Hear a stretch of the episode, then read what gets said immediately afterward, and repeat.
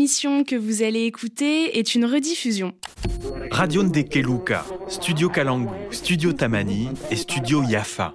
Si vous vivez en Centrafrique, au Niger, au Mali ou au Burkina Faso, ces noms de médias vous distraient certainement quelque chose. Derrière eux se trouve une fondation suisse nommée Hirondelle. Bonjour, je m'appelle Caroline Bimin, je suis la directrice générale de la Fondation Hirondelle. Salut, c'est Steven Jambeau, vous écoutez l'atelier des médias de RFI. Pendant 20 minutes, je vous propose une rencontre avec Caroline Vimin, à qui j'ai d'abord demandé de me présenter la fondation Hirondelle. Effectivement, il faut expliquer la Fondation Hirondelle parce que le mot Hirondelle ne euh, fait pas forcément référence aux médias. Euh, la Fondation Hirondelle, c'est une organisation suisse qui a été euh, créée il y a 28 ans par trois journalistes et qui ont créé une première radio au Rwanda qui s'appelait Radio Hirondelle. Et de là est venu le nom de la fondation. Et la mission euh, voulue et qui est toujours euh, d'actualité aujourd'hui, c'est de permettre une information indépendante, euh, créée localement, disponible pour les populations, notamment dans les pays qui traversent des crises ou des contextes fragiles. C'est ça, donc vous appuyez sur des contextes de crise ou de post-crise aussi. Et pour ça, vous développez souvent des médias radio. Pourquoi la radio?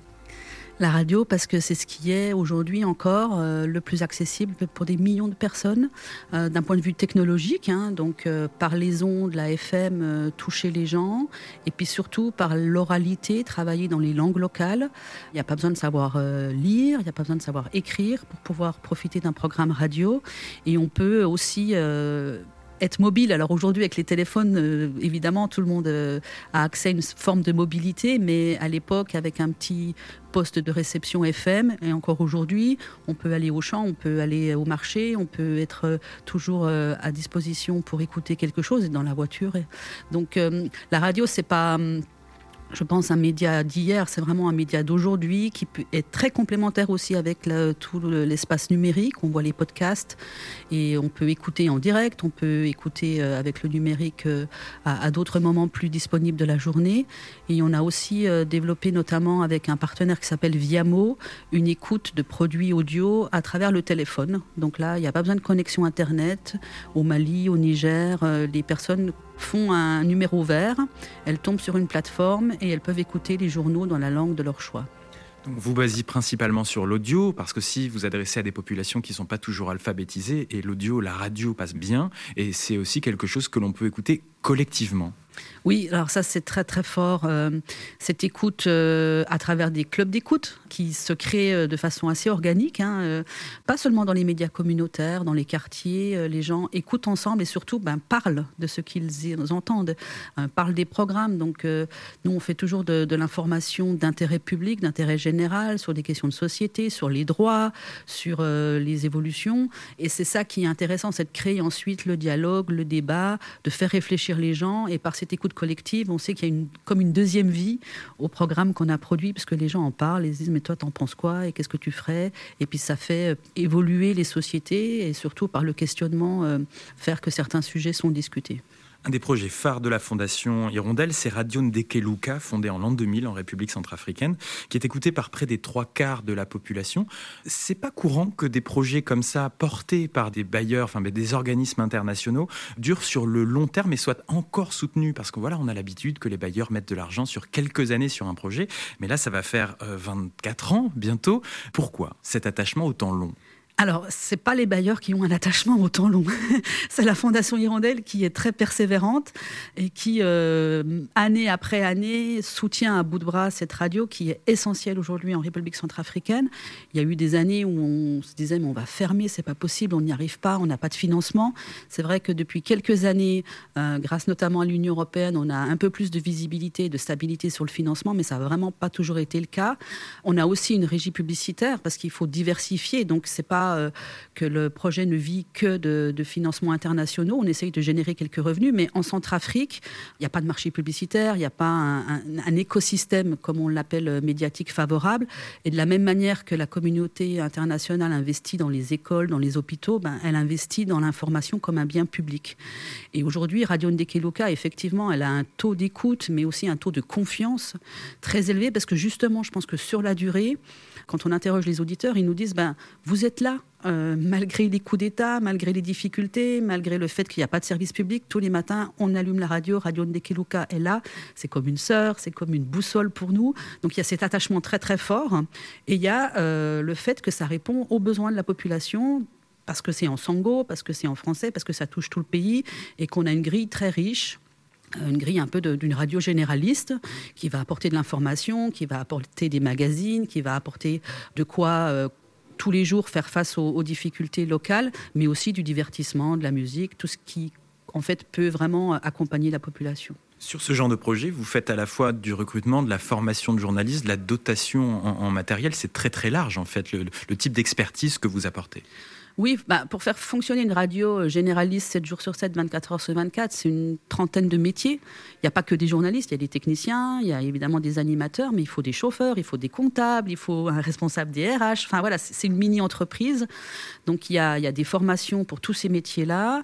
Il y a euh, effectivement du, matériel, et puis ça, c'est pas rien de, faire fonctionner euh, des émetteurs à travers la Centrafrique. Il n'y a, pas d'électricité, donc il faut aussi installer des générateurs. Il y a des difficultés d'accès à tous les endroits et puis, ben, il faut aussi euh, accompagner, comme je le disais, c'est une mini-entreprise, donc tout ce qui est euh, la gestion, la gestion d'équipe, la gestion financière.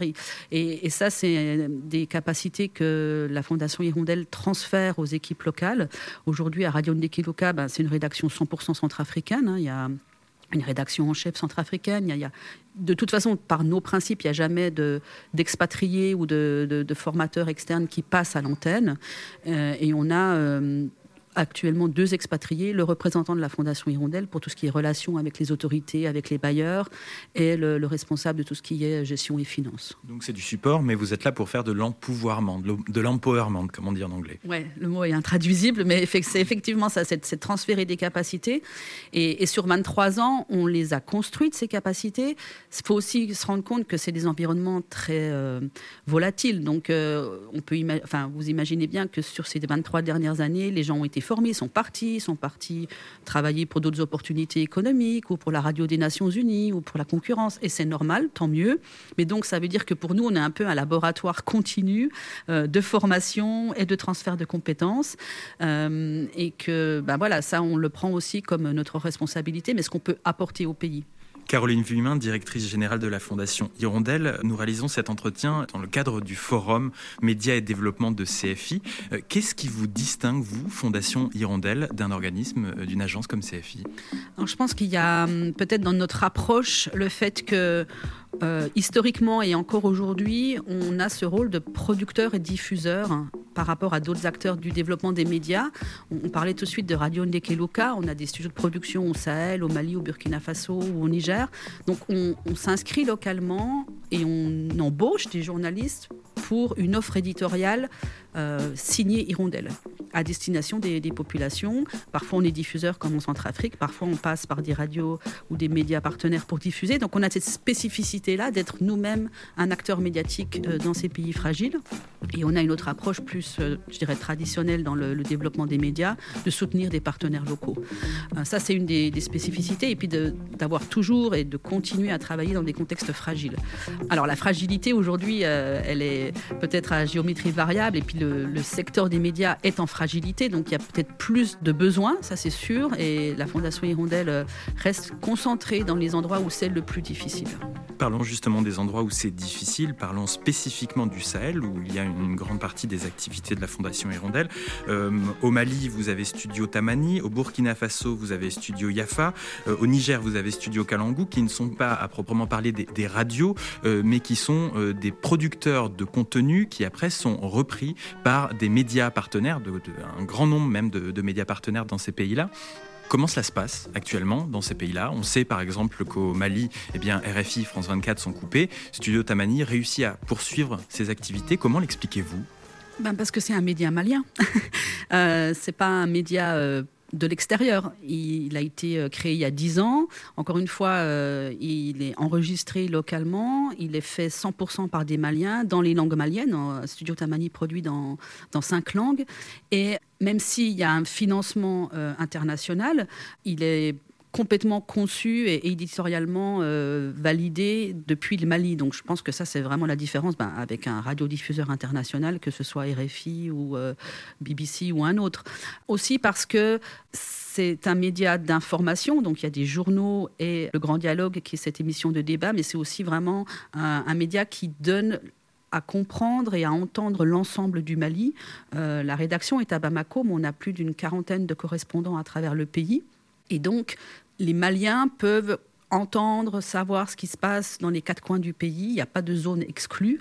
Ça s'est construit évidemment au fil des, dix ans de, Studio Tamani, mais dès le début, on a cherché à avoir des correspondants et des radios qui nous diffusent euh, pour avoir une, représentativité au niveau de la collecte de l'information, mais aussi euh, sur ensuite la diffusion la plus nationale possible. Et avec un attachement aussi aux langues locales, puisque chacun de ces studios eh bien, construit et produit son information dans plusieurs langues. C'est important ça. Ça, c'est vraiment un des principes euh, fondamentaux euh, pour la Fondation Hirondelle, qui est depuis le départ, en fait, hein, depuis cette, euh, cette, première radio au Rwanda, et surtout avec le même contenu dans les différentes langues. Et ça, c'est primordial. Dans un pays comme le Mali ou dans les pays qui sont en, besoin de cohésion nationale, avoir le même contenu, ça permet que si quelqu'un nous écoute à Kidal ou à Bamako ou à Mopti, il a la même information, quelle que soit la langue dans laquelle il va écouter le journal, et donc il se sent déjà reconnu dans sa spécificité, mais partie prenante de cet espace national et pas forcément manipulée parce qu'on va me dire quelque chose en tamachek et on va pas le dire en bambara ou on va pas le dire en, en, en songhai. Et ça, c'est vraiment essentiel. Autre thématique transverse, c'est la question de la désinformation ou de la mésinformation. Euh, vous intervenez, euh, vous, Fondation Hirondelle, dans des contextes et dans des pays où, c'est parfois compliqué, où il n'y a pas véritablement de médias de service public dignes de ce nom, et donc euh, des gens qui s'informent énormément sur les réseaux sociaux, où la désinformation a tendance à circuler de la part de, certains États à travers le monde. Comment vous positionnez-vous face à cela? Comment formez-vous vos équipes au quotidien? Alors, depuis le début, nous, on travaille pour contrer la rumeur, pour euh, vérifier, croiser des sources et pouvoir donner une, information sur laquelle les populations peuvent s'appuyer pour faire des choix. Encore une fois, euh, dans une zone de conflit, est-ce que je vais pouvoir euh, partir travailler au champ? Est-ce que j'envoie mes enfants à l'école ou pas? Qu'est-ce qui se passe? Etc. Et donc, on doit prendre en compte quelque chose qui est alors nouveau là aussi pour, pour les journalistes, qui est de, parler de ce qui en fait n'est pas factuel. c'est contre-intuitif pour des journalistes parce que normalement à la conférence de rédaction, un journaliste va venir avec un sujet, puis on va en parler, les, journalistes vont lui dire mais quelle est ta source? Est-ce que tu as deux trois sources? Puis ben non, j'ai pas deux trois sources. Bon ben on n'en parle pas. Or, aujourd'hui, ben, il y a cette rumeur, il y a ça, mais c'est pas vrai, mais il faut quand même en parler pour justement démontrer que c'est manipulé ou c'est euh, basé sur euh, de la volonté de nuire ou juste des élucubrations de quelqu'un. Et donc, ça nécessite du personnel supplémentaire, ça nécessite des formations spécifiques et puis, là, ben, en termes de hiérarchie de l'information, de repenser un peu tout ça. Vis-à-vis des États dans lesquels vous intervenez, comment le dialogue se passe-t-il? Comment êtes-vous perçu par les autorités locales des pays dans lesquels vous développez euh, vos projets? Alors, nous, on est toujours euh, très transparent. Donc, on demande des autorisations euh, d'enregistrement, de production, de diffusion. Et on essaye toujours de faire ce qu'on dit et de dire ce qu'on fait. Donc, d'expliquer qu'on n'est pas là avec un agenda, on n'est pas là avec une, une, volonté d'être d'un côté ou de l'autre. Bah, notamment euh, aujourd'hui au Mali ou en Centrafrique, qui sont quand même des, espaces où euh, la liberté d'expression est, menacée. Ça, c'est, on ne va pas se, cacher la face. Les autorités ont aussi compris que ces médias qui sont écoutés, qui touchent euh, l'ensemble du pays, c'est aussi un outil pour eux. Comme vous l'avez dit, il n'y a pas forcément des, médias de service public forts ou capables de, toucher tout le pays. Donc c'est par Radio Ndekeloka ou par Studio Tamani que les autorités, l'armée, d'autres pouvoirs publics savent ce qui se passe. Quand ils sont invités à à, répondre à des interviews ou à participer à des débats, ils ont du coup accès à toute la population à travers ces médias-là. Oui, ça gratte un peu parce que ça donne la voix à tout le monde, mais ça nous donne aussi la voix et on en a besoin. En 2025, euh, la Fondation Hirondelle va fêter ses 30 ans. Euh, sous quel signe pensez-vous faire cet anniversaire et que peut-on vous souhaiter? Merci. Euh, je pense que le, signe de, de 30 ans, ce sera de partager notre expérience, parce qu'il y a, bah voilà, il y a, 30 ans, c'était pas forcément euh, une idée partagée. Encore une fois, que les médias sont des acteurs, peuvent être des acteurs positifs en termes de, cohésion nationale, d'offrir un espace de dialogue où tout le monde peut s'entendre, d'être une alternative à la violence pour exprimer euh, des, idées différentes. Ça fera bientôt 30 ans que nous, on fait ça dans des contextes qui sont parfois les plus difficiles. Donc, partager cette expérience-là, euh, continuer à, partager aussi ce qu'on mesure dans les effets que ça donne à la population, d'avoir tous les jours l'accès à l'information. Et puis, euh, je pense que ce qu'on peut nous souhaiter, c'est que ben, les médias locaux qu'on a créés, les médias partenaires avec lesquels on travaille, soient renforcés et d'une certaine manière n'aient plus besoin de nous. L'atelier des médias. C'était Caroline Vimin, directrice générale de la Fondation Hirondelle. Je salue toutes les équipes qui travaillent à travers le monde pour cette fondation suisse et ses projets ô combien utiles pour une bonne information. C'est bientôt la fin de cette émission et donc le moment dédié à Mondoblog Audio qui fait entendre les voix de la communauté des blogueuses et blogueurs francophones de RFI. Aujourd'hui, le Camerounais Guy Patrice Ndoza nous raconte une désagréable expérience qu'il a vécue. Le cambriolage de sa cafétéria à Bafoussam dans l'ouest du Cameroun. Je tiens une cafétéria en plein centre-ville de Bafoussam. Le quartier est très animé. Les passants vont et viennent. J'ai beaucoup de visites et ça me plaît. Ah, ils ont cambriolé ma cafétéria cette nuit. Oh, Seigneur. Ils ont profité de l'absence du veilleur pour s'introduire dans ma cafétéria. Ces malfrats m'ont tout pris. J'ai vraiment le goût amer. Ouais. Les cambrioleurs ont eu toute la nuit pour accomplir tranquillement leurs basses besoins. Sans que le voisinage n'en soit l'aide. Savez-vous qu'à Bafoussam, une ville de 4 millions d'habitants, tous les quartiers ne sont pas dotés de postes de gendarmerie ou de police? Qu'ici, jamais aucune patrouille ne circule ni de jour ni de nuit. Savez-vous qu'à Bafsam, lorsque vous êtes agressé à votre domicile, si vous arrivez à composer au numéro vers le 117, vous criez au secours. Les gendarmes ou les policiers vous répondent que leur véhicule de service n'a pas de carburant. Lorsque vous les suppliez de vous venir en aide, les plus empathiques vous suggèrent de négocier avec les agresseurs ou de leur donner ce qu'ils réclament pour épargner votre vie. Au Cameroun, pays de toutes les curiosités, la fréquence des vols et des braquages est devenu tellement grand au Cameroun qu'on ne saurait compter leur nombre. Le phénomène est devenu courant avec des situations tellement insolites que certaines victimes, lorsqu'elles racontent le déroulé des événements, font involontairement rire leurs interlocuteurs aux éclats. Aïe Mon pauvre pays, en plus d'être malade de nombreux maux, le Cameroun souffre de plus en plus de l'insécurité. Il faut dire que le manque criard d'éclairage public n'y est pas pour rien. Ah oui, savez-vous que les grandes avenues qui mènent au domicile des autorités camerounaises, des hauts responsables politiques, ne sont même pas éclairées? Le soir, pour accéder à leur domicile paradisiaque, ces messieurs s'orientent avec les phares de leurs véhicules de luxe. Pas d'éclairage public sur les grandes artères de la ville. Et alors, disent-ils, oh Cameroun, pays de toutes les curiosités. La corruption avancée, le phénomène des pots de vin participe événement à l'insécurité. Ah oui, à peine un malfaiteur appréhendé et remis aux forces de l'ordre que pour avoir donné une somme d'argent à ceux qui le détiennent, il est aussitôt remis en liberté. Et pendant ce temps, nous autres pauvres citoyens n'avons pas d'autre choix que de continuer à avancer dans la débrouillardise. Nous souffrons en implorant le ciel dans l'attente d'un changement ou d'une aide qui ne viendra certainement jamais. Ils ont cambriolé ma cafétéria la nuit dernière. Et je n'ai que mes yeux pour pleurer. Car je sais que demain, je ne travaillerai pas. Demain, je retournerai inévitablement au chômage. Oh, Cameroun, pays de toutes les curiosités. mondoblog.org C'était Guy Patrice Ndoza depuis Bafoussam au Cameroun. Cet épisode de Mondoblog Audio a été orchestré par Caroline Renaud. Écoutez-en d'autres sur mondoblog.org. C'est la fin de cette émission réalisée par Simon de Creuse. L'atelier des médias est diffusé le dimanche à la radio, mais il s'écoute en podcast dès le samedi sur toutes les applications d'écoute, dont Pure Radio, que vous pouvez télécharger dans Google Play et dans l'App Store.